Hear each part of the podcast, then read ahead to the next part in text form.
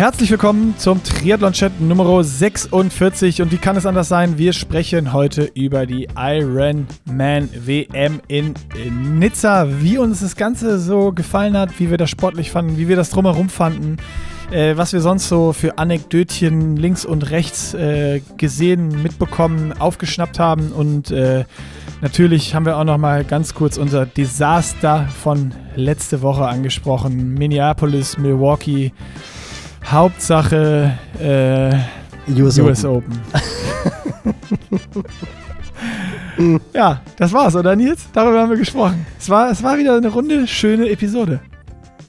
Absolut, hat äh, super Spaß gemacht. Du hast auch schon angefangen mit so einem kleinen Ausblick auf die, auf die Ironman WM in Kona der Frauen. Hast dann aber einen Rüffel bekommen, dass das echt noch ein bisschen Zeit hat. Aber auch da haben wir schon mal so den ersten Ausblick gewagt. Ja, quasi. man muss ja schon mal anfangen. Ich bin einfach im WM-Fieber noch. Weißt du, das sind die Pferde mit mir durchgegangen. Ähm, aber ich würde sagen, wir gehen schnell in die Werbung und dann hört euch das einfach selbst an. Und in der Werbung natürlich AG1, unser Presenter hier. Und Nils, hast du es mitbekommen? AG1 ist am Sonntag als erster über die Ziellinie gelaufen. Nee. Sam Laidlow links und rechts auf den Armen, ganz dick. Oh, AG1, ehrlich? neuer AG1 Ambassador und äh, böse Zungen sagen, könnte, ne? Also, wer weiß. Jetzt schließt sich, ich wusste es tatsächlich nicht. Ich wusste es nicht. Und ich habe mich die ganze Zeit gefragt, warum kriegt der Typ keine Krämpfe? Aber jetzt haben wir, jetzt haben wir die Lösung. Also wir brauchen eigentlich gar nicht mehr. Nein, nicht Krämpfe, der hat ja keine Krämpfe gekriegt, sondern er hat ja irgendwann mal äh, Verdauungsprobleme. Und AG1 unterstützt ja auch die Verdauung. Und er war offensichtlich auch bei den Abfahrten vom Kopf her hellwach. Ja. Denn da musstest du wirklich aufmerksam sein, um da richtig gut runterzukommen, ohne die Center Lane zu überfahren oder die Imaginary Center Lane. Imaginary Center ja, Lane. Wir müssen schon genau. korrekt bleiben hier. Ironman hat extra noch Barrieren eingebaut. Selbst die konnten Sam Laidlow nicht davon hindern, oh, richtig gut runterzufahren. Jetzt schließt sich der Kreis. Sam Laidlow benutzt seit ein paar Wochen AG1.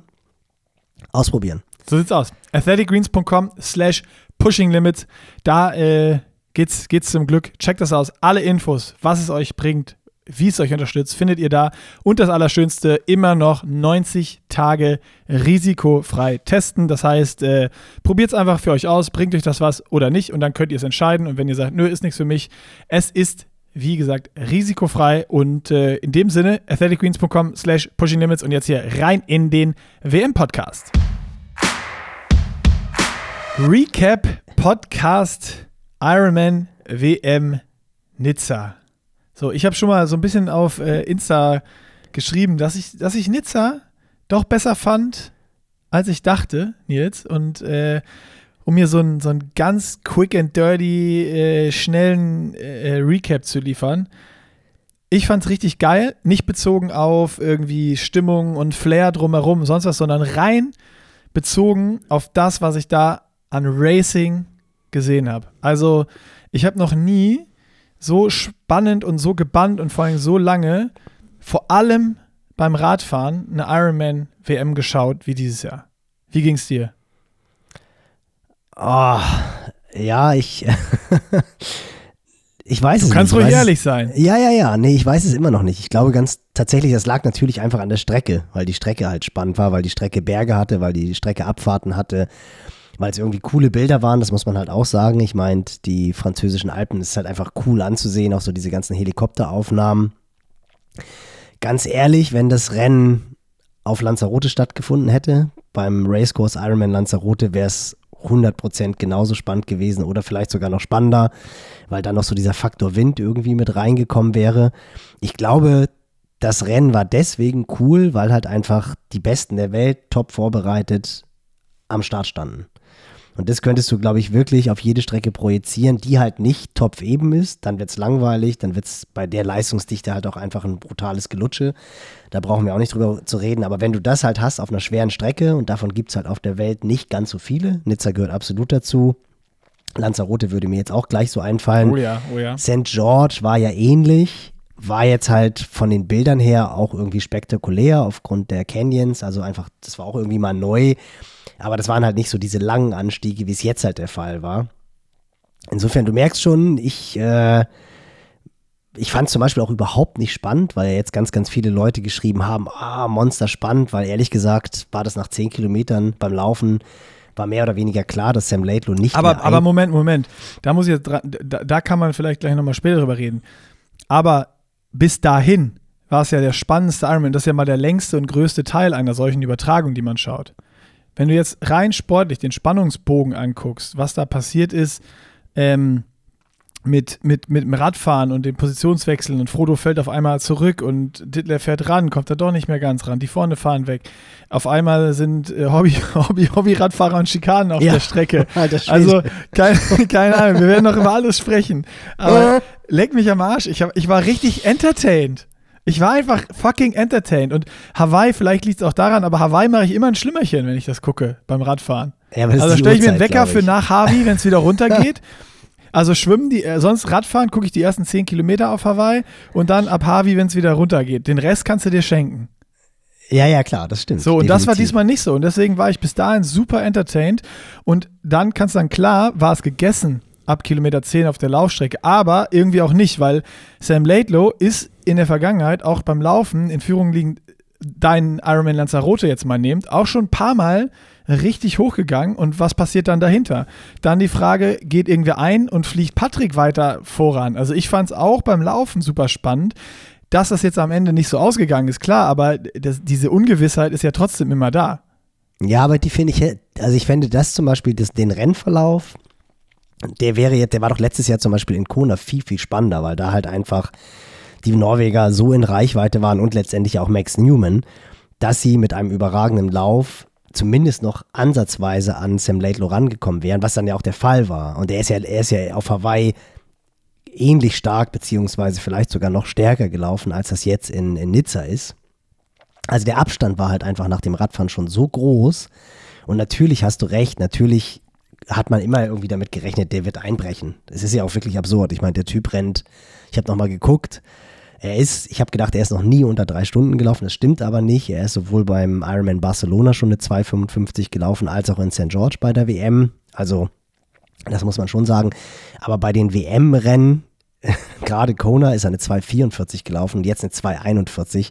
Das ist natürlich schon wirklich eine absolute Ansage. Also, das scheint ein Typ zu sein, der bei der WM dann nochmal richtig, richtig einen rauspacken kann. Also läuferisch war das, das war ja schon heftig. Aber der Abstand von Patrick, der war ja wirklich so groß, dass wenn Sam Laidlow durchkommt, dann kann Patrick rennen, was er will. Und es wäre halt cool gewesen, wenn es halt noch so diese drei, vier Minuten weniger gewesen wären. Also so, dann wäre es ja genau das gleiche Szenario gewesen ja, wie ja, letztes absolut. Jahr. Aber das war halt spannend so. Und ich gebe dir total recht, natürlich war das faszinierend zu sehen, wie gerade auch Patrick dann den Hebel umgelegt hat, nach sieben, acht Kilometern auch auf einmal so ein 3,19er Kilometer einstreut. Ob das jetzt richtig vermessen war oder nicht, ist ja dahingestellt, aber auf einmal läuft er halt 20 Sekunden schneller als alle anderen. Und ich bin dann laufen gegangen irgendwann beim Marathon, weil ich halt gedacht habe, okay, komm, das Ding ist eh durch. Mir war ehrlich gesagt auch klar, dass Patrick noch Magnus Ditlev einholen würde weil das ist dann ja so dieser Vorteil einfach an dieser Laufstrecke gewesen, dass du dich halt alle fünf Kilometer gesehen hast und halt wirklich gesehen hast, auch faktisch, wie müde sind die anderen, wie platt sind die anderen und hole ich die noch oder hole ich die nicht. Das fand ich schon cool, aber der Kampf um Platz 1, um den WM-Titel, das fand ich war eigentlich relativ schnell klar, weil natürlich auch die Wahrscheinlichkeit, dass Sam Laidlow in Nizza vor heimischer Kulisse einbricht, bei einer Strecke, die relativ einfach zu laufen ist, ähm, du läufst nicht bergab, wo du dir vielleicht noch irgendwie einen Krampf einlaufen kannst. Du hast kein Energy Lab, wo das Drama halt nochmal hochkochen kann. Im ah, das Sinne stimmt, da muss ich dir recht geben. Ja, das ja, war so, das ja, war so ein bisschen, weißt du, das, das, also mir persönlich war das dann relativ schnell klar. Aber ich gebe dir natürlich, was das Radfahren anbelangt, gebe ich dir total recht. Das war, das war sau cool. Also das war, das war total, wie Sebi es auch gesagt hat, Drama. Äh, auch da wieder Kudos an, an Sebi, der hat das super gemacht. Also fand ich wirklich eine coole Berichterstattung von Hessen 3. Ich finde auch ehrlich gesagt, ähm, ich mag auch Dirk Froberg. Also ich finde die Art und Weise, wie er kommentiert, er ist dann einfach voll mit Herzblut dabei. Er ist ja dies Jahr selber auch in Hamburg gestartet, was ich, was ich irgendwie auch total cool finde, dass er halt wirklich so dabei ist. Hat er von seiner Frau zum Geburtstag geschenkt bekommen. Die hat gesagt, einmal darfst du das noch machen. So und da sind teilweise vielleicht irgendwelche Oldschool-Sprüche, aber man darf halt auch nicht vergessen, es ist halt auch echt schwierig, Ironman-Rennen über zehn Stunden so gut zu entertainen. Und ich finde, das machen die einfach super. Ich fand die Gäste super. Es war mega spannend, dass Dan da war, dass Björn da war, ähm, dass hier äh, Andy Walser da war von Canyon, fand ich auch sehr, sehr interessant. Also es war eine coole Berichterstattung und das Radfahren, das war, da gebe ich dir absolut recht, total kurzweilig. Einfach aufgrund der Strecke auch. Ja, ich habe ich hab das dann währenddessen auch so ein bisschen gemerkt, äh, dass mir das vielleicht im Triathlon auch immer so ein bisschen unterbewusst gefehlt hat, wo ich gar nicht das benennen konnte, aber Tour de France gucke ich auch keine Flachetappen. So, ne? Also um es mal genau. ganz überspitzt darzustellen. Ja. Da, da gucke ich doch auch die krassesten Bergetappen, weil da am meisten passiert, am meisten Dramen passieren und einfach irgendwelche geilen Sachen. Und ich, äh, ja, ist einfach so ein Plädoyer. Mehr, mehr, mehr harte Radstrecken bei, bei Ironmans äh, und nicht einfach nur irgendwie out and back, flach hin und zurück, äh, wo du dann auch noch äh, mit zwölf Meter richtig Windschatten hast und lutschen kannst. Und dann passieren diese Szenarien. Und wenn du siehst, wie versprengt die alle waren, also die sind ja alle Hammer. einzeln in die Wechselzone gekommen. Ne? Das ist auch so, wenn man sich das nochmal anguckt. Selbst wenn du mal dachtest, ah, jetzt hat sich eine Gruppe gefunden. Zack, ging es berghoch. Ciao, war die Gruppe wieder gesprengt und auseinander. Absolut. Und das war einfach eine wirklich coole Sache, finde ich. Und äh, ja, das, ist, das, das hat mir sehr, sehr gefallen. Laufen muss dir recht geben. Vier Runden, langweiliger Hoch- und Runterkurs. Ja, also das Laufen in Nizza ist wie das Radfahren auf Hawaii. Ein bisschen, ja, wobei natürlich, wobei natürlich stimmungstechnisch, also ich meine, wir haben ja vorher auch schon darüber geredet, wieso man nicht auf die Idee gekommen ist, hinzufahren. Viele waren ja auch da. Aber ja, weniger als ich dachte. Ja, das fand ich auch. Also ich, war also auch, ich habe hab, am Livestream habe ich gedacht, hä? Das ist ja. viel weniger als bei der 73 WM und da war ich enttäuscht.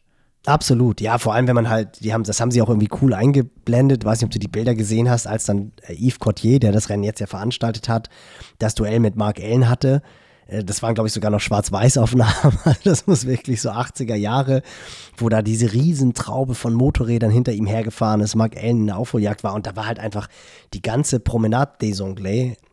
Ähm, ja, da waren so viele Zuschauer. Das war wirklich sensationell. Und ich habe eigentlich auch gedacht, dass es jetzt wirklich so mehr oder weniger fünf Kilometer an Zuschauern rein vorbeigeht. Und es war im, im Zielbereich, waren so diese 500 Meter oder, oder ein Kilometer, die waren voll. Das fand ich jetzt aber ehrlich gesagt auch nicht spektakulär voller als Ali Drive. Also wenn du jetzt beim Ali Drive eine Out-and-Back-Strecke hättest, dann wäre es gefühlt genauso voll gewesen. Und dafür, dass halt alle gesagt haben, ja mega, jetzt können da alle hinkommen zum Zugucken und das ist überhaupt kein Aufwand, gebe ich dir auch total recht. Ich hätte auch gedacht, dass da wesentlich mehr los ist, als es dann tatsächlich der Fall war. Aber das war vielleicht auch dann wirklich so ein bisschen diesem Jahres... First, first time. First time. Ja, oder auch, oder auch Jahreszeitpunkt. Dass halt einfach viele okay. Leute selber noch, ich meine, guck mal, äh, 73 Erkner hat am gleichen, Stadt, am gleichen Tag ja. stattgefunden. Da sind halt irgendwie mal per se schon mal 2000, 3000 Leute gestartet, die sonst das Rennen, die haben sich es vielleicht nachher nachmittags angeschaut, aber die, was ich gesagt habe, einfach viele Leute sind selber noch so mit ihrer Saison beschäftigt, haben selber noch irgendwelche Wettkämpfe vor Augen, wollen selber trainieren und haben dann halt keinen Bock, den ganzen Tag vom Fernseher zu verbringen oder fahren dann halt selber noch zum Zugucken dahin. Das ist ja halt auch so. Ich glaube, das ist halt auch so ein wesentlicher Punkt gewesen, weswegen dann vielleicht doch nicht so viel los war, wie man gedacht hätte. Wobei ja die 73 WM auch zum gleichen Zeitpunkt war und da war es ja deutlich voller gefühlt. So, aber nee, aber war also ja, äh, ich gebe dir recht, es war beim Radfahren schon tatsächlich spannend, aber davon war ja auch, äh, davon war ja auch auszugehen. Und so dieses Drama, was dann irgendwie mit Bradley Wise, der dann ja dieses, das fand ich cool, hast du das gesehen, wie, wie der sich im Zelt hat versucht hat runterzubringen, dass er da wirklich halb am Heulen war. Und dann hat er irgendwelche ja. Atemübungen gemacht und sowas alles, weil ich meine, der Typ war halt in the mix, ne? Der war halt voll dabei. Das war schon krass zu sehen, wie der kleine Bergfloh da die Berge hochgefahren ist. Das gleiche mit Braden Curry, der da irgendwie mit offenem Reißverschluss die Diskussion, kriegt er eine Zeitstrafe, kriegt er keine. Nachher hat er tatsächlich eine wegen Littering bekommen. Weiß nicht, ob du es mitbekommen hast. Ja, ja, habe ich mitbekommen. Die dann aber also zurückgenommen diese Ironman Strafen, da müssen wir gleich nochmal oh, drüber reden, auch mit dieser Imaginary Mittellinie und du wirst nur bestraft, wenn es wer sieht. Oder wir können auch jetzt direkt da einsteigen, weil das zum Thema Littering passt bei Braden Curry das muss ich sagen, war für mich und ich glaube für viele, was ich so in Social Media verfolgt habe, so der Aufreger und auch bei allen Profis schlechthin. Äh, oh, keine Ahnung, da habe ich so die ganze Zeit richtig Bauchschmerzen gehabt. Gesagt, das kann doch nicht wahr sein, dass du den Anspruch hast, irgendwie eine WM zu sein, die besten Athleten der Welt und dann gibt es eine Imaginary Centerline und ob du disqualifiziert wirst, eine Zeitstrafe bekommst oder gar nichts, kann nicht klar gesagt werden im Wettkampfbriefing. Und äh, du kriegst, wirst auch nur irgendeine, also irgendeine Strafe bekommst du auch nur, wenn aus Zufall ein Kampfrichter hinter dir ist. Ähm, und wenn man das nicht sieht und bei dir kein Kampfrichter ist, dann kannst du tun lassen, was du willst. So, wo ich mir denke, weder Chancengleichheit noch eine klare Regel, an die sich Profis halten können und die verlässlich ist. Ähm, also das war, das war, das war für mich so die ganze Zeit, wo ich dachte, das kann einfach nicht wahr sein. Äh, und genauso wie diese, wie diese Abbremс- Parcours, den sie da auf die, auf die Strecke gebaut haben. Also, ja, und, also äh, krass. Äh, ich ich habe noch keine Zahlen gesehen, aber wenn da nicht mindestens zehn Age-Grouper gestürzt sind, dann weiß ich auch nicht. Also wenn das funktioniert hat und dass da alle heile durchgekommen sind, äh, dann, ja. Dann, dann also ist, ich finde es halt auch, vor allem, du musst ja auch immer sehen, natürlich hast du Regeln und Regeln müssen klar kommuniziert werden und Regeln müssen auch irgendwie allgemeingültig sein. Aber ich finde halt, dieses Augenmaß. Also du kannst ja auf so einer Strecke wie in Nizza, auf einer Abfahrt, da ist ja einfach wirklich die Regel, macht das Rennen halt einfach gefährlich, wenn du eine Serpentine nur auf der rechten Seite fahren kannst. Das ist ja auch das, was Sebi gesagt hat, als er versucht hat, die Strecke abzufahren. Und man hat es ja auch zwei, dreimal bei Mignon und Laidlow gesehen die dann halt einfach eine Serpentine nur bis, bis zur Imaginary Center Lane gefahren sind und halt fast auf die Schnauze gefallen wären, weil das halt einfach überhaupt nicht funktioniert. Ja. Frodo hat das natürlich, als er da dieser eine Rechtsknick war, wo er dann auch geguckt hat, ob die Gruppe an ihm dran ist und sowas alles. Natürlich ist ja die Kurve so gefahren, wie man es machen muss, aber das ist ja auch, es ist ja auch totaler Schwachsinn. Ist die Frage, hat er geguckt, ob die Gruppe dran ist oder ob ein Kampfrichter da ist? Kann auch sein, genau. ich würde Frodo, Frodo würde ich, würd ich zutrauen, dass der das vorher checkt, sieht, ah, keiner da, ciao. Ist, aber ja, ja der, ist, ist, ja dann regelkonform. Aber er hat ja in der Kurve, er hat ja in der Kurve geguckt. Also äh, wenn das ein Kampfrichter aber gewesen wäre, dann hätte er gesehen. Ja, okay. So, aber, aber weißt du, und das sind so Sachen, wenn du jetzt Harvey nimmst und Harvey ballerst du mit 70 km/h und hast Seitenwinde, dass du da auf deiner Straßenseite bleiben sollst, weil die kommen halt einfach Leute entgegen absolut fair enough. Natürlich, das muss auch so sein, sonst endet das Ganze im Chaos. Aber wenn du eine französische Alpenpassstraße runterfährst oder europäische Serpentine runterfährst, geht das Ganze ja gar nicht. Und das ist halt wirklich einfach so totaler Schwachsinn. Und genauso war es ja auch bei Braden Curry. Der hat halt irgendwie sich abgekühlt und hat dann, glaube ich, 50 Meter zu spät nach Ende der Littering Zone die Flasche weggeschmissen. So auch auf einer Abfahrt, wo du halt auch denkst, ey Leute, ähm, der war, der hat doch bewusst agiert, weißt du so, das ist, das ist halt einfach super ätzend, dass da halt das Augenmaß der, der Kampfrichter fehlt. Ähm, ich denke, es hat sich jetzt ein bisschen gehäuft. Mhm. Also diese Disqualifikation von Lionel Sanders, jetzt halt auch wieder das Ding mit Braden Curry, was dann auch irgendwie zurückgenommen wurde.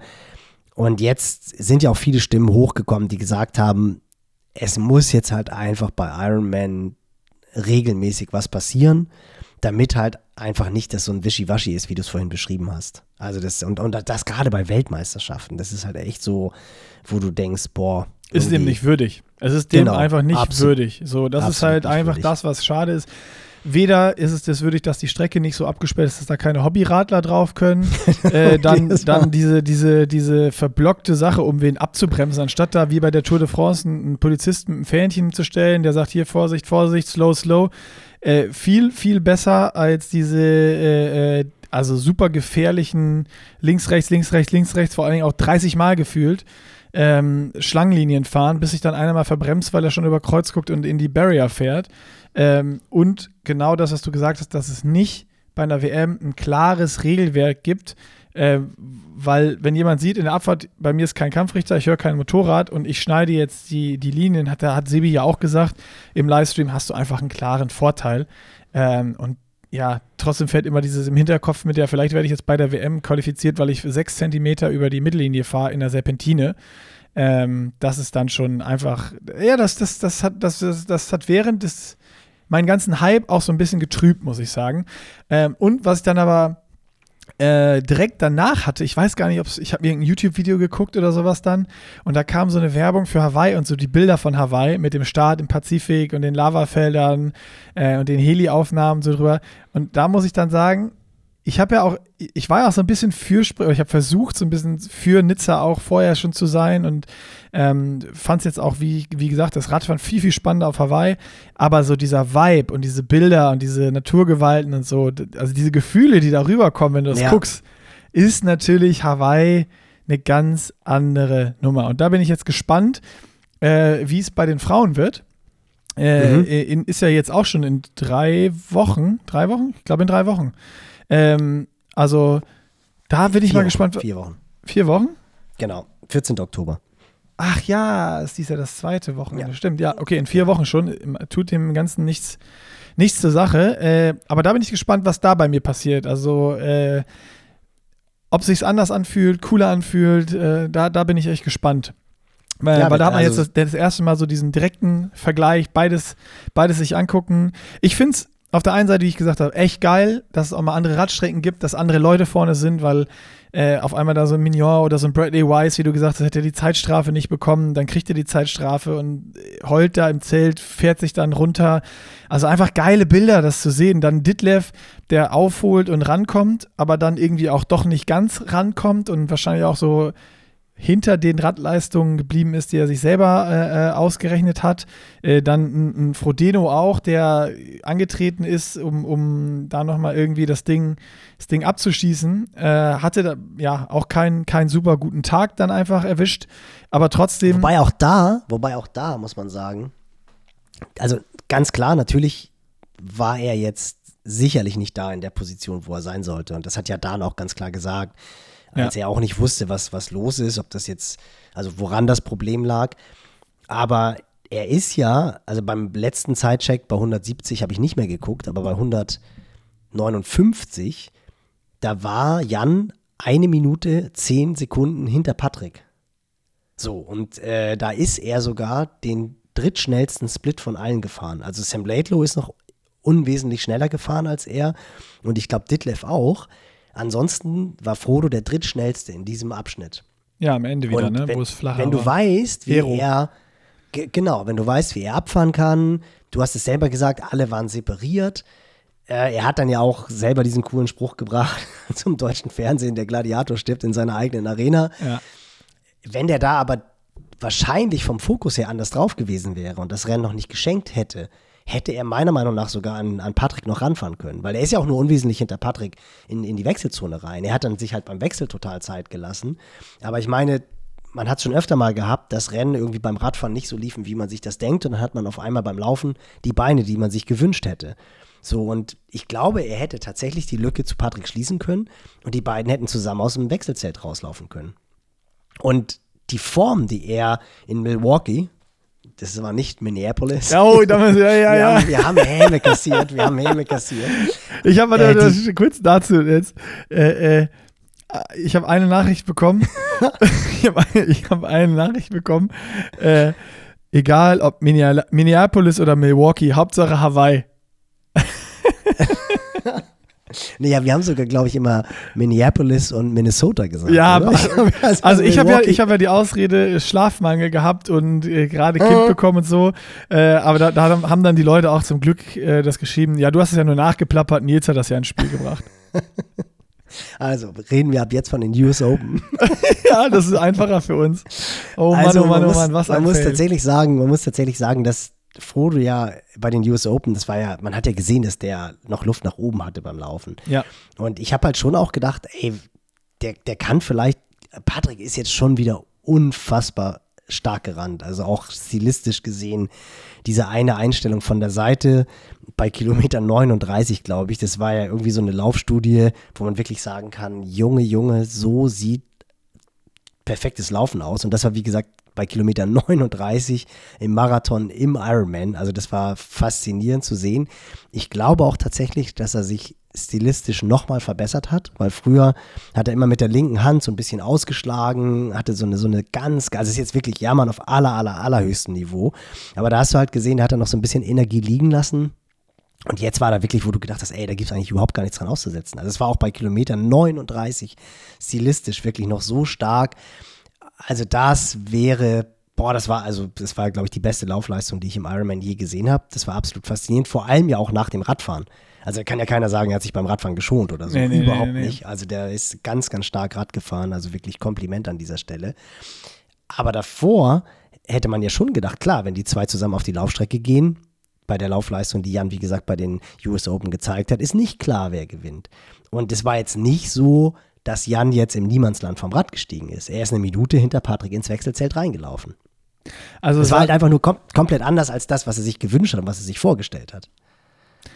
Ja, also sagst du gerade so ein bisschen durch die Blume, wenn Frodo das Rennen nicht auf dem Rad schon hergeschenkt hätte, also wahrscheinlich zu dem Zeitpunkt, wo er dann von hinten überholt wurde und auch Patrick an ihm vorbeigefahren ist und äh, auch weggefahren ist, ähm, dann hätte er sich mit ihm noch ein, noch ein Laufbattle liefern können und vielleicht noch ein Podium machen können. Weil Patrick ist ja noch Zweiter geworden. Ich, ich weiß es nicht. Also ich finde es halt, also ich, auf, auf mich wirkte es jetzt, ich meine, er hat halt auch noch mit der Kamera rumgescherzt und hat da, hat da Quatsch gemacht. Also der ist jetzt ja nicht all in gegangen beim nee, Radfahren. definitiv nicht das, mehr. Das, nee, das, nee, das, war ja, das war ja ganz klar. Und es war jetzt definitiv nicht sein Szenario.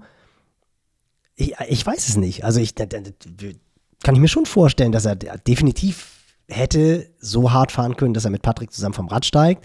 Vielleicht wusste er, er hat nicht die Beine, dass er da jetzt mitlaufen kann, aber vielleicht hätte er mit ihm auch noch 10 Kilo, weil er sah ja auch in der ersten Runde gar nicht so schlecht aus. Also es sah zu keinem Zeitpunkt schlecht aus, es sah auch am Ende jedes Mal, wenn man Bilder von Frodo gesehen hat, sah das mega aus.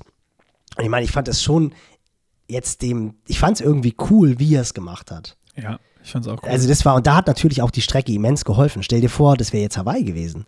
Und er hätte da das Ding alleine in der Lavawüste laufen müssen. Das wäre eine komplett andere Geschichte gewesen, weil so ist er halt jedes Mal alle, spätestens alle zehn Kilometer an der Shearzone vorbeigelaufen, wurde brutal gefeiert und das hat er mega, mega cool gemacht. Und ich finde, das war auch irgendwie ein cooler Abschluss der Karriere, weil wenn er das Ding jetzt gewonnen hätte oder selbst noch mal Treppchen gemacht hätte, das wäre dermaßen Hollywood gewesen. Das wäre ja schon wirklich irgendwie surreal gewesen. Vor allem glaube ich auch, wäre es dann für ihn echt schwer gewesen, das erste Jahr im Ruhestand zu genießen, weil, weil ja noch dieses Kona-Rennen gekommen wäre. Und ich kann mir gut vorstellen, wenn du dann da irgendwie so auf dem Treppchen stehst, dann denkst du vielleicht, ah, vielleicht könnte ich ja Kona dann doch noch mal, weil ich meine, dass er das liebt, das hat man wirklich, hat man glaube ich gemerkt. Insofern war das schon gut, aber ich fand jetzt nicht, dass er, dass das Rennen ums Podest nach dem Radfahren für Frodo vorbei war. Überhaupt nicht. Finde ich nicht. Ja, finde ich spannend, das mal so zu betrachten. Ich habe es ich hab's so gar nicht mehr gesehen, weil äh, du hast ja irgendwann gesehen, zu, genau zu dem Zeitpunkt, der Scherz mit der Kamera war klar, okay, für ihn ist das jetzt hier, ich mache das Ding fertig, ich genieße das jetzt, ähm, ich mache jetzt einfach, ich klatsche die Leute ab, ich feiere die Sieger, ich feiere mich noch ein bisschen auf der Strecke, ich saug das ein, so das hat man gemerkt, wie er auch im Wechselzeitig Zeit gelassen hat zur Family ist, erstmal die Kids, den Kids einen Knutsch gegeben hat äh, und, und dann auf die Laufstrecke gestartet ist. Aber ist natürlich alles nur Spekulation von uns, dass es gegangen wäre, glaube ich auch. Aber wenn man sich Frodeno anguckt und wie er sonst geraced ist, der wird halt einfach nicht das Gefühl, die Beine, den Kopf gehabt haben, um da eine 2,35 zu laufen, dann noch an dem Tag, glaube ich. Nein, natürlich hat, Sonst hätte er gemacht. nicht gehabt. also er ich gemacht. glaube, hätte es irgendeine Chance gegeben von seinem Gefühl, dass er denkt, irgendwie, ich kann dann noch einen 2,35, 2,36 Lauf hinlegen, hätte er es gemacht. Ja, aber die Frage ist, warum hat er es nicht probiert? Weil er genießen Weil er war- er wollte. war- er war wollte wirklich- genießen. Er, wollte genießen. Sport Ja, machen, um nicht- zu genießen. Die Stimmung Ah. aufsaugen. Die Leute abfeiern, abklatschen. Sein letztes Rennen nochmal so, ach komm, jetzt ist eh vorbei. Jetzt, jetzt sauge ich nochmal alles hier auf an Stimmung. Die Leute feiern mich ab und bejubeln mich wahrscheinlich genauso sehr wie den Sieger, wenn nicht sogar noch mehr. Und ich, ich nehme das nochmal mit, ein letztes Mal so in so einem Rampenlicht zu stehen und, und mache jetzt hier nicht zwei Stunden 30, sondern mache jetzt hier einfach, mache jetzt hier einfach drei Stunden Genusslauf. Also es wird mich, also ich, es wird mich, also klar, ich meine, letztendlich, äh, es geht ja auch nicht um richtig oder falsch. Und Wir müssen den hier im Podcast haben, dann können wir ihn fragen. Ja. Jan, Nick, hast du nicht Gas. Lust? Offizielle. Einladung. Komm vorbei. Wir wissen, du hörst jeden Podcast, jeden Das wird, mich, das, wird mich, das wird mich wirklich brutal interessieren, äh, was da in seinem Kopf abgegangen ist und ob das, ob er sich dessen überhaupt bewusst war. Also ob er überhaupt die Information hatte, dass er tatsächlich nur eine Minute zehn hinter Patrick ist. Ähm, so, aber klar wird er diese Information gehabt haben, logischerweise. Ich meine, das deutsche Fernsehen war neben ihm. Aber ich hätte es ich schon spannend gefunden. Oder vielleicht hatte er auch irgendwas in der Vorwoche, dass er genau wusste, er ist nicht on top. Ähm, weil er wirkte schon extrem gut vorbereitet. Er sah einfach super fit aus. Er ist taktisch so clever geschwommen, hat dann irgendwie auch nochmal die Führung übernommen und sowas alles. Also das fand ich schon, das fand ich schon schon cool. Also der war gut vorbereitet. Hat ja auch gesagt, dass er einfach nochmal an die Grenze gegangen ist. Würde mich auch mal tierisch interessieren, was hat das letztendlich wirklich bedeutet, so an diese Grenze zu gehen, äh, dann halt doch nochmal ein paar Wiederholungen mehr zu laufen oder vielleicht den Langlauf dann doch nochmal ein bisschen länger zu ziehen, als Dan es dann geplant hätte ursprünglich. Also das wäre schon, glaube ich, unfassbar interessant gewesen. Was ich aber eigentlich sagen wollte, für mich tatsächlich so das schönste Bild, was ich bei mir, klar, hoffentlich bei dir, bei dir jetzt auch nach Woche 1 in der Vaterschaft eingeprägt hat vom Wettkampf, war tatsächlich dieses Bild mit den Kindern und Emma, wie die, die vier da so mega zufrieden am Zaun lehnen. Ah, der Sohn sich da eine schöne Cola gönnt, die Tochter mit Sonnenbrille wie so ein Rockstar und Jan übers ganze Gesicht grinst. Also wenn das wenn sich das bei ihm so angefühlt hat, wie es aussah, würde ich persönlich sagen, perfektes Ende, weil das wäre wirklich so, jetzt bin ich irgendwie bei denen, bei denen ich sein will. Ja, angekommen. Das Kapitel ist angekommen. Ich habe jetzt einfach Bock darauf, mit den dreien jetzt hier eine richtig, richtig coole Zeit zu haben. Ich fand auch das Interview mega cool von, von seinen Eltern, was Ralf Scholz gemacht hat, als Jan dann rausgelaufen ist. Dad, super cool. Die Mama, die halt gesagt hat, ja, man sieht jetzt halt, was ihm am wichtigsten ist. Er kommt jetzt hier, hierhin. So, das, das fand ich schon richtig, richtig toll und das war einfach ein cooles Ende, muss man auch wirklich sagen. Also es war schon, schon richtig, richtig stark. Aber ich glaube, da wäre, ich meine, stell dir mal vor, wie geil das gewesen wäre, wenn er da einen schnellen Wechsel gemacht hätte, 20 Sekunden hinter Patrick losgelaufen wäre, die Lücke geschlossen hätte und dann wären die da die ersten 10 Kilometer nebeneinander. Das wäre doch wär schon cool gewesen. Ja, so. klar wäre das cool gewesen. das wäre, das wäre, das wäre, äh, also besser wäre es nicht gegangen, aber so war es leider nicht. Äh, aber Jan hat das ja war auch. so auch total gut. Ja, absolut. Ich fand es auch cool. Ich fand es mega gut. Genau wie du gesagt hast. Also da äh, man hat halt gesehen, dass es nochmal genossen hat äh, und auch happy war, wie es dann gelaufen ist. Ich glaube nicht, dass er da irgendwas bereut. Ähm, aber wie gesagt, cool wäre es mal mit ihm zu sprechen. Mal schauen, ob das äh, möglich ist. Äh, bestimmt nicht einfach, aber wir versuchen es mal. Ähm, und Jan hat natürlich auch direkt schon wieder so Raum gelassen für war es das jetzt wirklich, weil Hast du den Insta-Post gesehen? Direkt äh, Day One of Retirement, sofort wieder auf den TT von, von der Rolle ein Ride gemacht. ja, was macht er ja immer? Er ist ja, glaube ich, bei Swift auch beteiligt. Insofern, der, der weiß ja schon genau, was, der weiß ja schon genau, was los ist. ja, war natürlich, war natürlich. Gut. Ja, ist auch, also muss man halt auch, auch das ist so ein Punkt, den ich mir ja jetzt in, der, in den Tagen danach, ähm, eine Frage, die ich mir gestellt habe ich meine, Patrick ist jetzt auch 37. Der Typ wird dermaßen motiviert in, in das Kona-Jahr gehen, nächstes Jahr. Also, weil er auch weiß, dass Kona ein Rennen ist, was ihm mehr in die Karten spielt.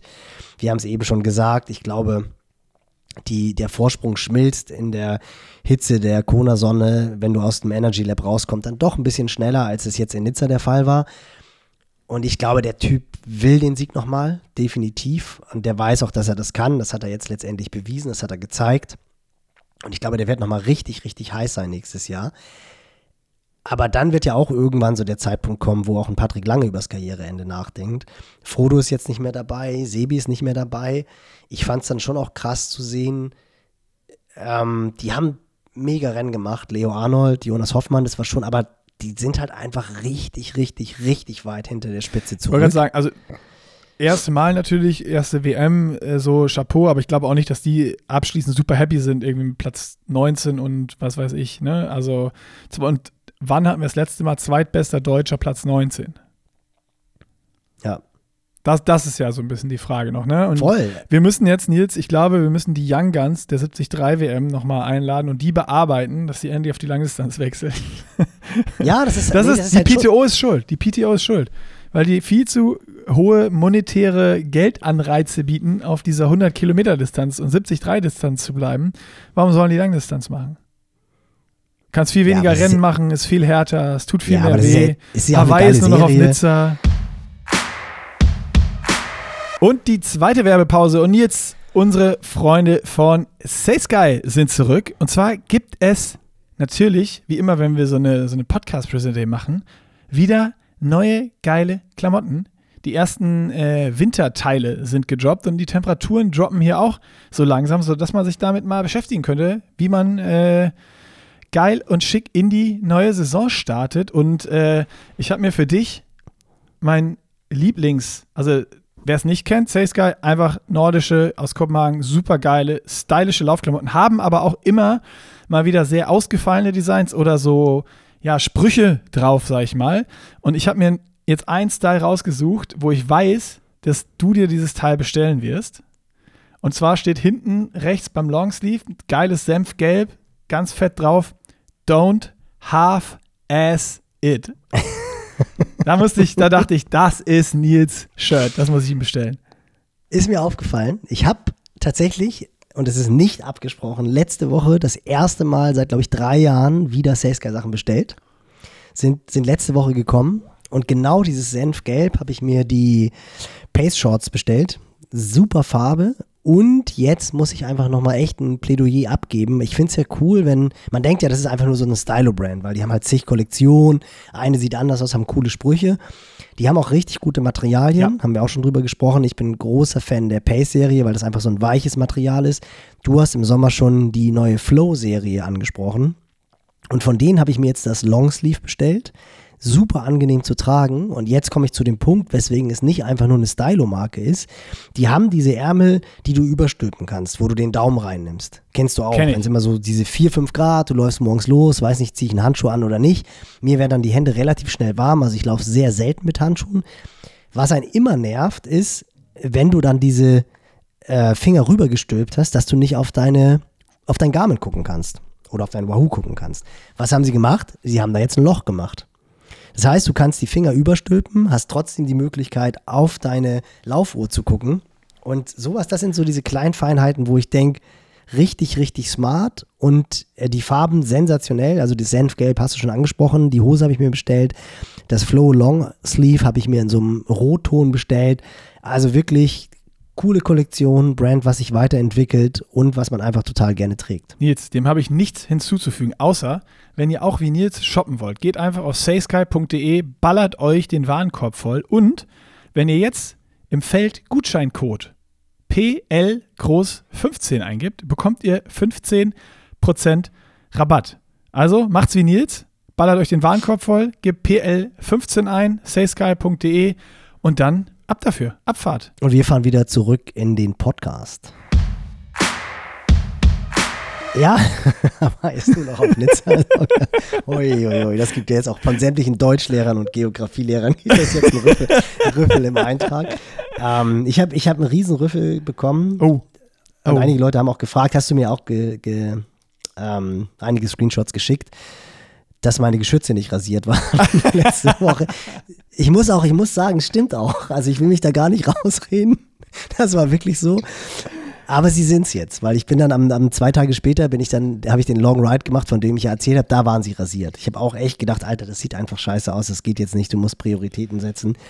Das Ätzende ist ja, das ist, wenn du erstmal so lange Haare an den Beinen hast, du musst ja erstmal Langhaarschneider, dann kommt der, dann kommt der normale Rasierer und sowas alles. Ich finde es gerade so geil, wie, wie wir Den Wechsel meinst du?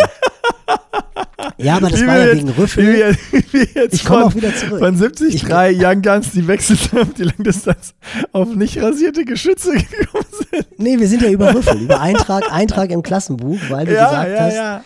Äh, Hawaii findet auf Nizza statt oder was auch immer, was also okay. grammatikalisch ah, ja, okay, verkehrt war, als auch Das ging mir jetzt alles so schnell, ich habe gerade gar nicht nachvollziehen können, wie wir jetzt. Es hätte heißen also, müssen, die Ironman WM ist jetzt in Nizza. Das wolltest du eigentlich, glaube ich, auch sagen. Nein, ich wollte das genau so sagen, wie ich es gesagt habe. Okay, gut. Dann das ist ja so, das sollte überspitzt dargestellt sein. Also, das, um war, das, nicht, das war nicht ein Versprecher wie Minnesota und Minneapolis, äh, aber Milwaukee, und was wir meinten. Genau. Aber um wieder zurückzukommen, sehe ich halt 100% genauso. Also es ist wirklich so, ich meine, wenn du dir anguckst, wie viele Franzosen vorne mit dabei waren, Sam Laidlow hat jetzt irgendwie ein Plädoyer für die jungen Franzosen gehalten, von Anfang an auf die Langdistanz zu gehen, weil das halt einfach irgendwie so das Rennen der Rennen ist. Ob die WM jetzt in Nizza stattfindet oder in, auf Hawaii, ist natürlich schon cool. Der erste französische Ironman-Weltmeister und dann hat es in Nizza stattgefunden. Das Geil. ist natürlich wirklich, wirklich krass. Also sensationell und das fand ich schon auch, also so diese Stimmung. Wobei auch da dieser Zieleinlauf von oben, in Kona, wenn dann halt der, der Führende nochmal unter diesem Banyan Tree verschwindet. Und das ist, diese Bilder, die haben mir einfach gefehlt. Es war ein geiles Rennen, aber diese Bilder, die haben mir gefehlt und ich freue mich schon auf Oktober, wenn wir sehen, wer da als erste Frau auf den Ali Drive einbietet. Und was Macht man Dani auch noch ganz Riefs kurz noch sagen mal? muss, Macht Dani Ries nochmal?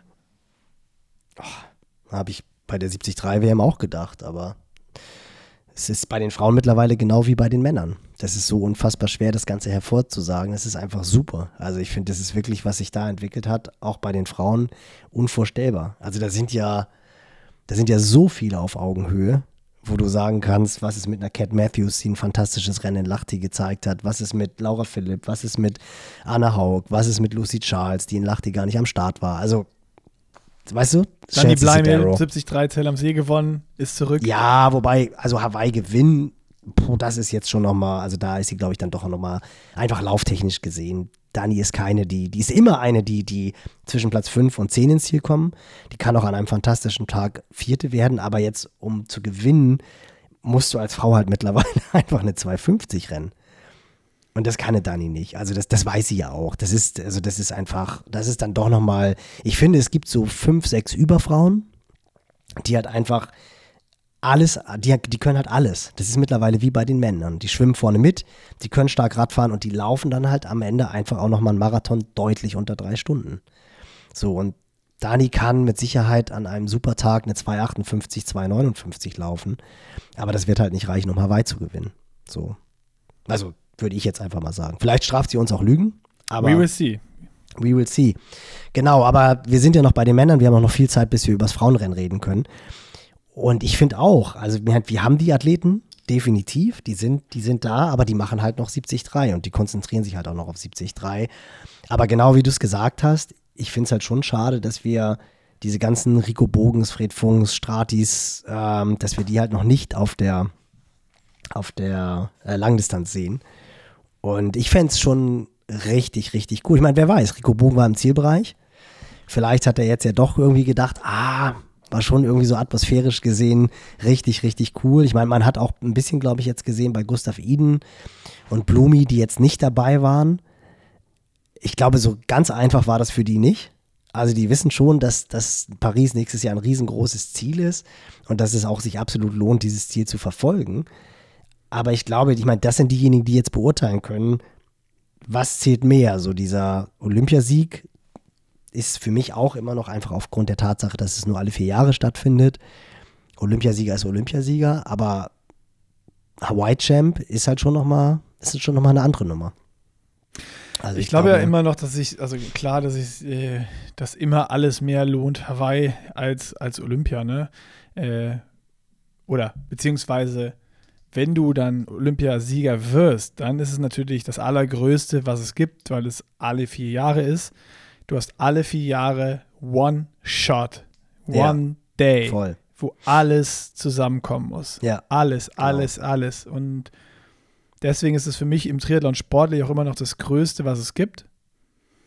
Ähm, aber wie oft verpasst du das oder schaffst du das nicht im Vergleich zu, wo du dann vielleicht in der Zeit viermal äh, ein Treppchen, eine Top 5, eine Top 10 auf Hawaii machst, wo du dann geile Sponsorenverträge bekommst, Preisgelder bekommst, Möglichkeiten bekommst, Leute kennenlernst, diese Atmosphäre einsammelst. So, das, das ist schon, das ist schon krass. Das ist schon so dieses Olympia-Ding ist schon einfach ein krasses Commitment auf ein Ziel, was also es ist ja keine Ahnung, das, man, man muss das ja schon fast vergleichen, so ein bisschen äh, Richtung, in, nicht ganz so schlimm, aber Richtung Lotto spielen geht so irgendwie. Ne? Klar, wenn du der Größte bist und der, der Beste und du siehst schon irgendwie, ähm, ja, im Laufe der Saison, ich, ich rasiere hier alle weg und ich bin immer dabei und bin immer irgendwie Treppchen oder so, dann, dann riechst du natürlich so diesen Sieg. Aber für alle, die jetzt in den letzten zwei Jahren irgendwie dann nur so Top 10, Top 20 gemacht haben in den WTCS-Rennen und so, ist ja unrealistisch, dass du dann auf einmal bei Olympia Olympiasieger wirst. So. Nee, aber da ist dann halt einfach das riesengroße Ziel, bei Olympia dabei zu sein. Was ja an Ja, sich ja, schon klar. einfach, dieser, dieser, für jeden Sportler ist das ja, ich meine, haben wir uns auch schon drüber unterhalten. Das einzige Tattoo, was ich mir jemals stechen lassen würde, wären die Olympischen Ringe Ja. gewesen. So. Ähm, und ich glaube, es gibt für jeden, der irgendwie als Kind mit dem Sport groß wird und der irgendwelche sportlichen Träume träumt, gibt es vermutlich nichts Größeres als die Olympischen Spiele. Das ist einfach so. Und ich glaube, was man halt nicht unterschätzen darf, ist, dass dieser WTS-Circuit einfach total oder WTC-Circuit total cool ist. Das merkst du ja, so dieser Spirit, du, du triffst dich irgendwie alle drei, vier Wochen wieder, du trainierst großteils in der Gruppe. Also ich glaube, das ist eher so ein bisschen Mannschaftssportart als Einzelsportart. Auch wenn du dann am Tag an sich natürlich alleine performst, aber auch so die Rennen, die haben ja einfach, das, dieser taktische Anteil, schaffe ich den Sprung in die Radgruppe, attackiere ich, gehe ich mit, gehe ich nicht mit. Das ist ja viel, viel dynamischer als jetzt, ein, als jetzt ein Ironman. Und ich glaube von daher, dass einfach dieser Circuit eine ganz, ganz eigene Dynamik hat, auch dabei sein zu dürfen. Das ist ja total cool. Also überhaupt in diese Situation zu kommen, dass du so stark bist, dass du da mit, mitmachst, zeigt ja einfach schon, du gehörst zu den Besten der Welt. Und die Motivation, dass du bei den Olympischen Spielen starten kannst, die ist einfach, glaube ich, so groß, dass, dass es da dann ja gar nicht in erster Linie um die Medaille geht. Und da gebe ich dir natürlich total recht, dann eine Medaille zu gewinnen, das, da hast du dann 10, 11, 12 Namen, dann hast du vielleicht nochmal 10 Namen, die sagen, ah, vielleicht wenn die richtige Konstellation ist und die Radgruppe dann vielleicht doch durchkommt und sowas alles, dann kann es vielleicht doch klappen. Ähm, da hast du natürlich total recht. Aber Olympia an sich ist schon so groß, dass sich halt dieser, dieser Traum, dahin zu kommen, lohnt, acht Jahre lang Vollgas zu geben, um das dann halt zu schaffen. Ich glaube, das ist halt einfach so groß.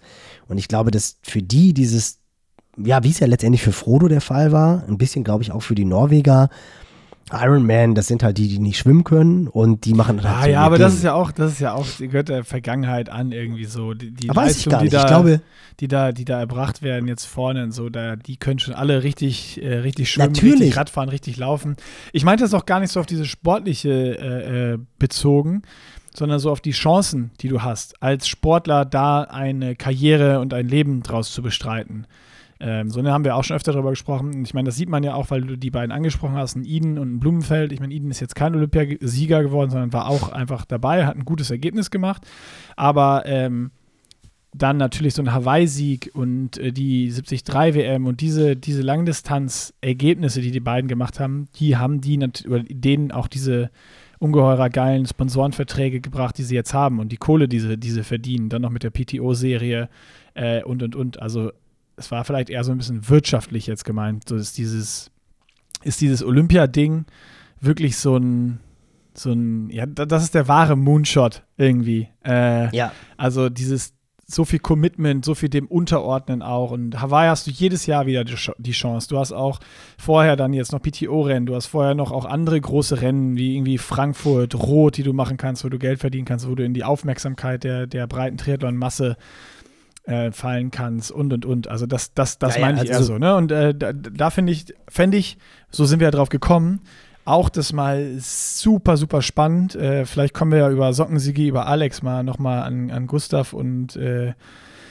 äh, Christian, mhm. um einfach nur mal nachzufragen. Wir müssen ja gar keinen englischen Podcast jetzt mit denen machen oder so, sondern einfach mal so ein bisschen zu wissen, wie, wie schätzen die das ein, was du gerade so oder was wir gerade diskutiert haben, ne? Also was ist irgendwie für die, wie, wie hart war es für Paris jetzt an der Sideline zu stehen. Ja, ja, es wäre super spannend. Aber ich meine jetzt auch nochmal, um darauf zu kommen, was man, was man halt mit einem guten Rennen verändern kann, siehe Sam Laidlow. Ja. Also A hat überhaupt keiner damit gerechnet, dass er das Ding gewinnt. Das ging ja allen so. Auch Sebi hat ja am Anfang wie jeder gedacht, naja, der wird nicht durchkommen, der hat irgendwie noch kein gutes Rennen gemacht dieses Jahr. Ich, ich habe es dir doch auch geschrieben. Ich habe ich hab dir doch geschrieben noch, ähm, äh, Nebenwette, ich sag, Sam Laidlow explodiert bei Kilometer 18. Genau, welcher Kilometer. Ja. Dass, er, dass er explodiert, ist klar, aber ja. welchem Kilometer? Und ja. auf einmal siehst du, nein, der Typ läuft einen 2,41er Marathon, der explodiert nicht. Und jetzt ist er halt wieder vom Zero to Hero ein einziges Rennen. Und jetzt ist er wieder der, der Superstar. Also das muss man halt mal auch ganz einfach so sehen. Konnte vorher passieren, was wollte. Jetzt ist er Ironman-Weltmeister, ist jüngster männlicher Ironman-Weltmeister aller Zeiten in Frankreich. Brutal. Also mehr geht nicht. Mit einem Rennen und was ein geiler Typ. Hast gesehen, die Bilder nachher, wo er mit dem Cowboy-Hut Ja, ich, ich weiß immer noch nicht. Also was mich, ich, ich habe so überlegt, was mich daran stört. Mich stört es nicht, mich, ich, ich finde es geil. Das nein, nein, nein, nicht. Ja? Nee, an, an, an, der, an der Situation stört mich gar nicht. Also das ist, also A, ist es eine totale Bereicherung für die Szene. Also es ist jeder bunter Typ, ich meine, kommt da mit lackierten Fingernägeln an und sowas alles. Also das ist halt einfach wirklich ein bunter Vogel, finde ich sensationell. Und ich habe überlegt, wa warum kann ich mich jetzt nicht so in letzter. Ah, ich weiß, was du. Ich weiß, was du, worauf du hinaus willst. Soll ich Schieß raten? los? Soll ich raten? Ja. Soll ich raten? Ja, schieß Ich los. glaube, es ist so ein bisschen diese Situation. Man, man hat ja immer so ein bisschen Bauchschmerzen mittlerweile im Sport, wenn immer bei den allergrößten Events äh, so Überleistungen erbracht werden, die man sonst in der Saison nicht sieht. Ja, wobei das ist, also gebe ich dir recht, aber das würde ich nicht äußern. Also das Ja. ist so, das ist so für mich definitiv, aber äh, boah, nee, dann, dann, dann kannst du einfach so viele Sachen anzweifeln und äh, nee, das ist es nicht. Was bei mir wirklich der Fall ist, weswegen ich mich schwer tue, ist, dass so diese Motivation, dieses for the haters, das ist so, ich finde, also A, finde ich diesen Slang for the haters, denke ich immer so, Leute, also was muss passieren, dass man jemanden hasst? Das ist vielleicht auch so ein bisschen so diesem Englischen geschuldet. Das Hater vermutlich, wobei ich glaube, vom Terminus her ist es ähnlich eigentlich wie im Deutschen. Also ich finde, du, du hast ja keinen, weil er jetzt irgendwie sportlich unfair ist. Musst du jetzt einen Rocklisch hassen, weil er Sepp Küß aus dem roten Trikot rausfahren will oder einen Jonas Wingegaard oder sowas, was ja auch gerade die Gemüter total erhitzt.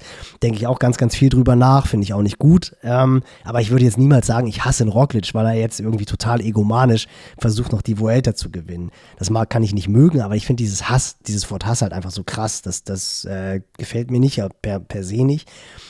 Und ich finde halt diese Motivation, es zu machen, um andere Lügen zu strafen. Das ist so eine Motivation, die für mich äh, so schwer nachvollziehbar ist und ich finde so dermaßen der falsche Antrieb ist. Natürlich kannst du irgendwie motiviert sein, weil Leute sagen, das schaffst du niemals. So, äh, du, du, du wirst niemals Olympiasieger. Und das kann so diese extra Ja. 5% sein. Aber per se finde ich, muss doch die Motivation sein, ich will der Beste der Welt sein oder ich will irgendwie mir selber zeigen, dass ich über mich selber hinauswachsen kann. Ich will mir, the sky is the limit. Ich will selber mich selber nicht begrenzen, sondern will halt einfach Mission Moonshot. So, das, das fand ich auch wieder cool. Weißt du, das war wieder so Mission Moonshot, weil es halt einfach eine Mondlandung ist. Hat auch nicht funktioniert, war irgendwie Rakete Mission, ist der ich Treibstoff nicht. ausgegangen. Genau, genau. warst zu wenig getankt. War einfach, War der, einfach der, der Sprit war zu teuer aktuell und man konnte nicht alle Triebwerke be betanken. Ja. Nein, Genau. ich weiß, also jetzt verstehe ich, was du meinst. Ähm, Und- und das ist ich kann etwas, das was voll mich- nachvollziehen, aber ich glaube, sowas ist ja auch was, was sich entwickelt über so eine Sportlerkarriere oder sonst was oder ein Umfeld und äh, irgendwie was, was zurückkommt von einem. Und ich glaube, ähm, ja, also es gibt ja Leute, A, die, die super extrinsisch, also von außen motiviert sind, was, was Laidlaw ja auch anscheinend ist, ne? dass er so da sehr, sehr viel Energie rauszieht und äh, sich vielleicht das auch so als, als Art Mantra immer wieder ähm, vorbringt wahrscheinlich oder sich so Bilder im Training, also setze ich mal voraus, dass das sowas sich entwickelt, äh, schafft. So, jetzt, jetzt zeige ich es allen und jetzt laufe ich nochmal äh, fünf- 5000er mehr, weil in Nizza zeige ich es zeig euch. Ähm, und jetzt, jetzt ziehe ich durch. Und ich glaube, es ist, also für mich ist es legitim, das, was für einen persönlich funktioniert, um, also um, um solche Leistungen zu erbringen, musst du ja irgendwo raus, extreme Motivation ziehen.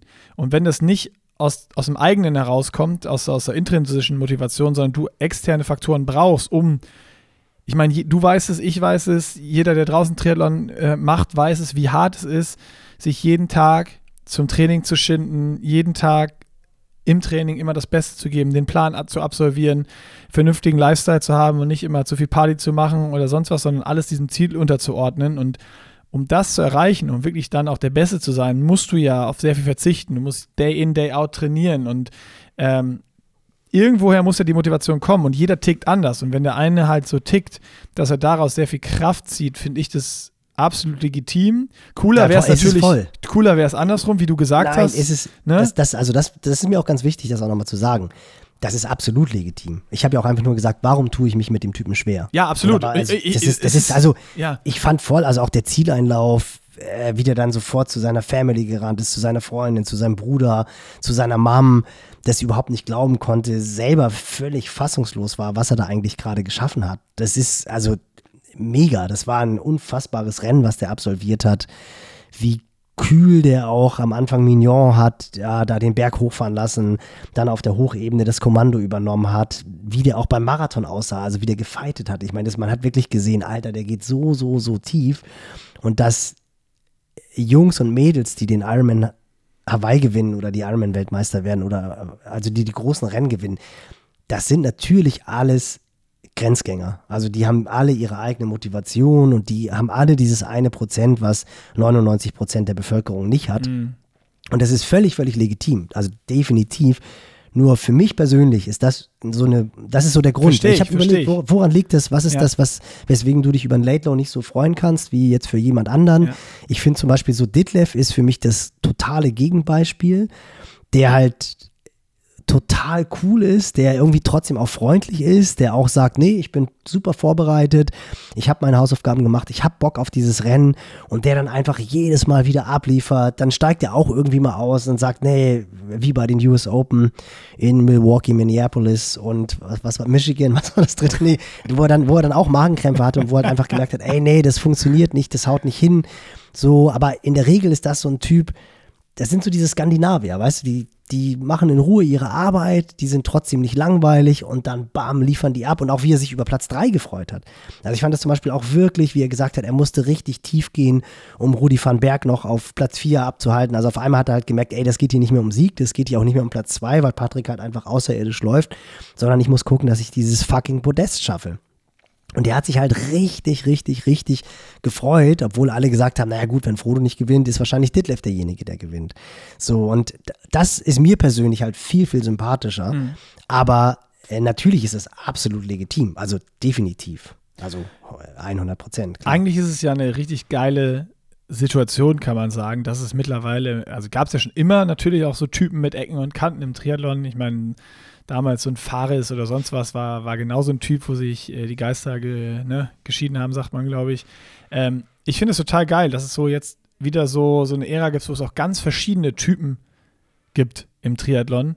Äh, weil da ist für jeden was dabei. So, ist ja, eigentlich ist immer geil, wenn nicht jeder jeden mag oder irgendwen auch, vielleicht gibt es auch, es wird welche geben, die finden Ditlev langweilig und die finden Laidlow cool und andersrum, die sagen, ey, Ditlev super geiler Typ, zurückhaltend und liefert einfach ab.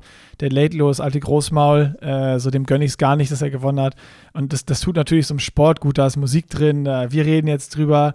Äh, und ich finde sowas, also egal ob das jetzt persönlich oder sonst was, äh, auf welche Ebene, ich finde es immer geil, wenn es so, wenn es verschiedene Charaktere gibt, die auch dann im Sport mal aneinander ecken oder sowas, weil dann einfach geile Geschichten entstehen äh, und, und geile Rivalitäten auch und äh, ja, ich, ich mag das. Ja, wobei also ich, ich finde find den, find den Typen gut ich, wobei es das, glaube ich, immer gab, man hat es nur nicht mitbekommen, weil das ist jetzt halt einfach dieser Riesenvorteil an Social Media und an YouTube, ja. dass man jetzt halt über die Charaktere viel, viel mehr mitbekommt. Und gerade die Charaktere, die halt irgendwie bereit sind, das Ganze nach außen zu transportieren, die kennst du dann vermeintlich besser als die, die es halt ja. nicht machen. Hast du und dadurch noch Macker und so mitbekommen? Weil da war ja auch immer so richtig, der war ja auch so ein richtiger. Ja, voll. Ja, der, der, der Typ, der war ja unglaublich. Also äh, Chris McCormick, der hat mal, ich weiß gar nicht mehr, ich glaube, es war vorm Ironman Frankfurt. Da hat er irgendwie so ein paar Statements abgegeben bezüglich Fares, dass, glaube ich, die Mutter von Fares ihm eine E-Mail geschrieben hat, dass, dass, sie, dass, er bitte seinen, seinen Sohn in Ruhe lassen soll, weil der da irgendwie solche Spitzen verteilt hat und sowas alles. Klar, der, der, das ist auch so ein Typ, der, der jetzt perfekt in, diese, in dieses Zeitalter reingepasst hat. Oder dann hast du halt einen Greg Alexander, der halt einfach nur performt hat. Also der Magnus so Ditlev mega smart war und ja, genau. Also jedes Rennen, der hatte ja alles an der Hand. Also, aber von diesen Charakteren, die hast du dann halt erlebt, weil du sie persönlich erlebt hast, weil du sie dann irgendwie bei den Awards erlebt hast oder äh, bei irgendwelchen Partys erlebt hast. Aber da warst du ja nie so dicht dran, wie du es jetzt bist. Mhm. Und ich glaube, dass dadurch hast du halt einfach einen ganz anderen Einblick auf, auf die Athleten und dadurch entwickelt sich natürlich eine ganz andere Sympathie oder halt Desinteresse oder was auch immer. Mhm. Und das ist natürlich mega bereichernd, weil letztendlich ist es das, was die PTO macht. Die versucht, die Athleten in den Vordergrund zu stellen und dass du dich halt mit den Athleten verbindest und dass du dann halt einfach auch sagst, oh Mann, Mist, guck mal, jetzt ist da nur ein Platz 8, 9 rausgekommen. Aber du hast halt einfach total Bock darauf zu erfahren, wie endet das Rennen. Und guckst nicht nur auf die ersten 1, 2, 3 Plätze und dann ist das Rennen vorbei, sondern dadurch, dass du dich halt mit den Athleten identifizieren kannst durch die Vorgeschichten, ist es dann halt auf einmal auch spannend, was hat jetzt ein Bradley Wise gemacht, trotz seiner Zeitstrafe und als wie viel ist er ins Ziel gekommen, weil du halt so ein bisschen weißt, dass er sich mit Frodo zusammen vorbereitet hat und ähm, ich glaube, das macht halt einfach einen ganz großen Unterschied aus, dass du jetzt die Möglichkeiten hast, die Menschen näher kennenzulernen und dadurch hast du halt eine andere Identifikation mit den Athleten. So, ich meine. Hast du recht, hast du recht. Das, äh, das ist so. Man ist, man ist sehr, sehr, sehr nah oder viel, viel näher dran, als man es jemals war. Und äh, es war sonst immer nur so, die Rennen waren die, die Stage, die Bühne, die PK vorher und die Zielinterviews nachher. Und da hat man irgendwie da mal was mitgekommen, wenn irgendwer gegen irgendwen äh, da gestichelt hat. Aber sonst hat man hat man gar nichts mitbekommen. Hast du dir, hast du dir die, hast du dir die Interviews angeguckt mit Welshi und den, den, den Top 3? Nee, habe ich nicht. Äh, das war so. Und da war ja dann der erste war halt Sam Laidlow und der war halt immer noch völlig geflasht und war wirklich so, dass du gedacht hast, der Typ ist halt einfach völlig durch, der kann überhaupt nicht realisieren, was da gerade passiert ist. Und dann kam Patrick und dann hat, hat, Patrick so das eine Bein übergeschlagen, als wenn er jetzt zuerst lass mal einen Drink nehmen weißt du, so, wo, wo ich gedacht habe, Alter, dass der keinen Krampf im Hüftbeuger bekommt. Also das ist so ein Move, den kann ich jetzt schon gar nicht machen, ohne einen Krampf zu bekommen, wenn ich vorher zehn Kilometer um die Alster gelaufen bin. Und Patrick saß da wirklich so, als wenn der als wenn es vorm Rennen ist. Also das war wirklich so krass, wie gut der Typ noch aussah und, und natürlich war der platt und alles, aber das war wirklich dieser Move, wie er da so saß, das Bein erstmal überschlagen hat und gesagt hat, so Welch, jetzt lass uns mal kurz über das Rennen quatschen. Das war, das war ein echt beeindruckendes Bild irgendwie. Geil, muss ich mir noch angucken. Wie, wie extrem entspannt der da bei diesem Zielinterview war. Ähm, aber ja, war schon, das war schon, das war schon krass. Also es war schon, war schon, war schon einfach ein, ein tolles Rennen zu, zu sehen. So, ähm, also definitiv auch, auch die, die Location, um das auch nochmal abzuschließen, absolut WM-würdig. Äh, auch die Bilder, ich fand auch die Bilder vom Schwimmen beispielsweise, es war mega, wie sie das gemacht haben. Diesen Start und als dann da auch, interessanterweise war das ja dann so ein Bild, was fast so ein bisschen Hawaii-ähnlich war weil auf Hawaii geht dann ja die Sonne so über dem Vulkan auf mhm. und zieht dann so über die Schwimmstrecke und das war ja da genauso, wie du gesehen hast, wie die Sonne über den Alpen hochgekommen ist und die dann auch in diesen Sonnenaufgang oh, geschwommen ja, ist. das war so ein Moment im, äh, im Livestream, wo ich auch dachte, fuck, wärst du jetzt gerne da für genau ja, diese eine super. Stunde. Die halbe Stunde Super. vorm Start und die erste halbe Stunde, wenn die, oder die erste Viertelstunde, wenn sie im Wasser sind und die Dreiviertelstunde vorm Start. Diese, also alle, die noch nie bei, einer, bei einem wirklich großen Rennen, beim, beim Ironman oder bei der Challenge Rot oder bei irgendeiner WM mal da waren, sowas müsst ihr mal mitmachen und so diese, diese Spannung, die da in der Luft liegt vor so einem Schwimmstart, äh, vor einem wirklich wichtigen Rennen, wo es auch bei den Pros um was geht und man denen in die Augen gucken kann und die Fokussiertheit sehen kann, die Anspannung, die Nerven und dann geht die Sonne auf und oh, das, da, da kriege ich jetzt schon Gänsehaut, wenn ich nochmal dran denke. Das ist einfach Vier geil. Wochen noch, Nicky Boy. Vier Wochen, Vier ja, aber ich, leider Hawaii werde ich auch nicht da sein.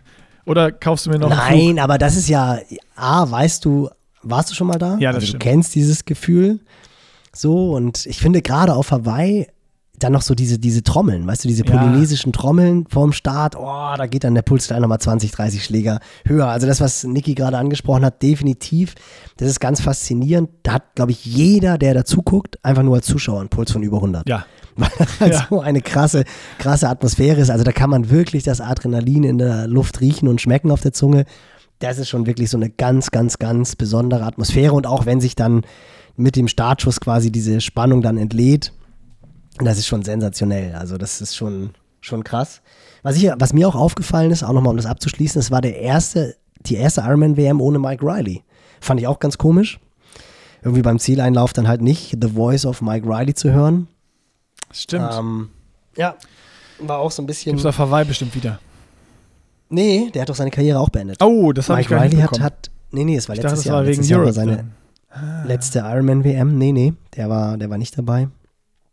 Ähm, aber nur noch vier Wochen, dann geht's los, geht das Frauenrennen los. Dann wird, ah, freue mich schon wieder, guck mal. Sehr gut, ziehen, ziehen wir ein Fazit. Äh, sportlich, richtig geiles Rennen. Ähm, atmosphärisch, ich sag mal, für eine, für eine WM, so die, die Gegebenheiten sind da. Und wenn Ironman da jetzt diesen Wechsel weiter vollzieht und an den Feinheiten schleift, also ohne, ohne Radfahrer auf der Strecke und äh, ohne Barrieren Schikan. und Schikanen. und wenn sich dann so ein bisschen, also ich, ich überlege schon, nächstes Jahr Nizza ist nicht weit, da kann man mit dem Auto, mit dem Zug hinfahren, muss nicht mal ins Flugzeug steigen von hier. Ähm, da wäre ich ja schön blöd, wenn ich es verpasse. Und ich ärgere mich schon so ein bisschen, dass ich jetzt auch nicht da war. Ähm, und ich glaube, so geht es wahrscheinlich vielen. Und wenn dann noch mehr Leute an der Strecke sind, ähm, dann ist die Atmosphäre da auch nochmal wieder eine ganz andere. Also das Potenzial ist auf jeden Fall da, glaube ich. Aber es muss ich, muss ich noch so von, von, von einer Stimmung, von dem Surrounding ein bisschen was tun, damit das so dieses Hawaii-WM-Feeling hat. Aber sportlich von meiner Seite, ich habe es ja am Anfang schon gesagt, ähm, gerade das Radfahren, das Schwimmen, ich habe noch nie so gespannt eine, eine WM verfolgt. Am, Aber am auch, auch da, noch, da noch ein kleiner Einwand, auch finde ich primär, was das Profirennen anbelangt, weil das Amateurrennen zum Beispiel hat mich jetzt auch gar nicht interessiert, obwohl es mich die Jahre vorher immer total interessiert hat, weil ich halt einfach wusste, dass sehr, sehr, sehr, sehr, sehr viele von den Top-Athleten, männlichen Top-Athleten gar nicht hinfahren wollten, weil sie halt nicht gecatcht hat. Das auch das kann jetzt vielleicht, auch das kann natürlich anders sein im nächsten Jahr. Also vielleicht sagen auch die, oh, irgendwie war das schon eine coole Strecke und ich habe schon auch Bock, da mal mit den Besten der Welt, weil das ist ja so dieser ganz große Unterschied. Jeder könnte beim Ironman Nizza im Juni starten, aber halt sich mit den Besten der Welt zu betteln auf dieser Strecke, das ist dann ja vielleicht auch für Leute, die nicht so besonders gut schwimmen können, die dann halt sagen können, nee, ich bin aber ein Radmonster und kann richtig gut bergab fahren, habe ich vielleicht doch Bock. Also ich glaube schon, dass auch für die Amateure das Rennen jetzt letztendlich einen höheren Stellenwert hat, als es vorher hatte. Und auch Kosten, Anreise, alles, ne? Haben wir auch schon mal gesprochen. Genau. Ja, Aus Europa. wobei da natürlich, wobei da natürlich auch wieder so dieses Ding, du startest im Juni beim Ironman Nizza und zahlst 600 Euro Startgeld und dann machst du drei Monate später das gleiche Rennen und zahlst 1600 Euro. Das Ja. ist schon so. Ja. Also le- letztendlich ist es halt ein teures Handtuch, was du dir dann für 1000 Dollar mehr kaufst. Finnischer Sch- äh, Handtuch vom Ironman. Hawaii. Das ist gut. Vielleicht gibt es ja auch noch einen Rucksack. Ja, den gibt es ja auch beim normalen Ironman. Aber das Handtuch glaube ich auch. Nein, vielleicht, ist der, ich meine. vielleicht ist der aber auch doppelt verstärkt an den Nähten und hält länger. Wir, wir sind sehr gespannt. Also, oder ich bin sehr gespannt. Ich persönlich fände es immer noch irgendwie cool, wenn nach den vier Jahren einfach, ich finde halt auch einfach diese Geschlechtertrennung. Ich finde es einfach Das ist blöd. nicht, mehr zeitgemäß. Ich finde das auch wirklich ätzend. Ähm, ich finde es cool, dass, dass, dass der Fokus auf dem Frauenrennen ist, der Fokus auf dem Männerrennen ist. Ähm, aber beim Amateurrennen die Geschlechter zu trennen, das finde ich irgendwie total dämlich. Aber ja, in vier Wochen sind wir auf jeden Fall, was die Faszination des Rennens anbelangt, weiter, weil dann wird, wird Hawaii gelaufen sein. Und Nicky Boy, wir müssen tatsächlich, wir müssen irgendwie die Young Guns dazu überreden, dass die, also aller, aller Ich habe ich hab ja schon nächste Woche äh, Jan Stratmann, äh, dritter Platz, Ironman 73 WM in Lahti äh, für nächste Woche angefragt für einen Podcast. Und äh, ich, das sieht gut aus, dass er nächste Woche unser Gast wird. Und ich würde sagen, Machen dem, wir das Podium komplett. dann machen wir das Podium komplett von Lahti und äh, wir bearbeiten ihn dann endlich mal, dass es Zeit ist, auf die längere Distanz zu wechseln. Da muss man auch nochmal ein Kompliment an äh, Kollegen Björn Geßmann aussprechen. Der hat ja bisher tatsächlich Alter. Treasure on Him, Alter hat er abgeliefert. Also seine Athleten. Matthews, Cat Matthews, Podest 73 WM, 73 Frauen, Mhm. Strati, Podest 73 Männer, Mhm. Patrick, Podest Ironman WM, Mhm. Björn, ich hoffe, du hörst zu, Pressure on You, was Kona anbelangt. das wäre das wär schon, das wär schon fett. Und ich glaube, er hat ja auch mit Cat Matthews durchaus jemanden, die halt äh, das schaffen könnte. Er hat auch, glaube ich, irgendwo geschrieben, er ist ein bisschen so auf diesen Geschmack gekommen, von der WM zurückzufliegen und einen Athleten, eine Athletin auf dem Podest zu haben. Ähm, also das wäre schon, das wäre schon eine coole, coole Serie, muss man tatsächlich sagen. Definitiv. Ich würde sagen, Hat Strati, denn, hat Strati denn zugesagt oder hat Strati, lässt er, lässt er uns noch hängen? Strati hat zugesagt für den Podcast. Äh, wir müssen aber dann noch jetzt einen Termin für nächste Woche finden. Aber ich glaube, das bekommen wir hin. Ja, das kriegen wir hin. Das denke ich auch. Ja, ja. Wäre, wäre schlecht, wenn nicht. Wäre schlecht, wenn nicht. Ich, äh, ja, wir kündigen das jetzt einfach schon mal an. Strati, ne? Nächste, nächste Woche. Ja, sonst halt die Woche drauf. So sieht's Aber aus. das Podest, müssen, das Podest müssen wir schon voll machen. Auf jeden Das Fall. Und wir müssen ihn überreden, auf der Langdistanz zu starten. Vergiss es nicht. Das ist jetzt unsere Mission, Nils. Funk ist im nächsten What the Funk Podcast der nächste. Ich versuche den ja auch schon seit, keine Ahnung, wie lang festzunageln, dass er endlich für, für das Jahr, äh, für das raus. Oh, Sprachfehler. Für das äh, folgende Jahr seinen Start in Rot äh, announced, weil er sagt ja immer, seine erste Langdistanz wird in Rot sein. Ja, das stimmt natürlich. Ja. Ja. Also, Also, Wir geben da Gas. Äh, Uns muss nicht Angst und Bange werden. Ich glaube, wir haben extrem viele ja, ja, ja. Athleten, die das Potenzial haben, auch auf der Langdistanz mit dabei zu sein. Aber es ist schon so, dass, um das auch nochmal abzuschließen, das Thema, die Vorstellung, dass nächstes Jahr kein Sebi mehr am Start steht, dass kein Frodo mehr am Start steht, oh, bisschen, bisschen weinendes Auge hat man da schon. Das waren schon zwei echt krasse Charaktere, die jetzt die Bühne verlassen oder schon verlassen haben. Ähm, ja, schade. Also einfach nicht nur auch wegen der Dynamik im Rennen, sondern auch vorher, hinterher. Das sind schon zwei echt besondere Typen. Ich denke, auch Jan wird safe äh, im nächsten Jahr vorm Mikro dabei sein, wie Sebi es ja auch macht. Auch das hat er ja letztes Jahr schon gemacht, als er nicht starten konnte, hat er super gemacht. Also die werden definitiv dem Sport erhalten bleiben. Aber das waren halt auch einfach Protagonisten im Rennen. Die haben schon für coole Szenen gesorgt, die haben für coole Bilder gesorgt. Und da gibt es halt einfach viele Rennen, in denen man sich extrem positiv an die, an die zwei erinnert. Also die sind schon, da verlassen schon zwei echt große die Bühne. Also das ist schon, das ist schon schade eigentlich. So ist es, aber es passiert immer wieder im Sport, Nils. Irgendwann werden selbst die Größten so alt, dass sie ihre Karriere beenden und äh, Besseres im Leben zu tun haben. Oder noch, was heißt Besseres? An, andere, andere schöne Dinge. Ne? Und äh, genau. also das ist doch ein schönes Schlusswort. Wie du gesagt hast, das schönste Bild von Frodo fandest du, wie er da ultra glücklich mit Kind, Kindern, Family im Ziel saß. Allen ging es gut, alle hatten Bock und äh, das, ist doch, das ist doch ein schöner Ausblick, eine schöne Zukunft. Und äh, ich würde sagen, wir machen Deckel drauf und hören uns nächste Woche wieder mit Jan Stratmann. Ja, Pressure on him. da, bin, da bin ich dabei. Jan, wir hören uns nächste Woche. Also, bis dahin. Tschö. Schönes Wochenende.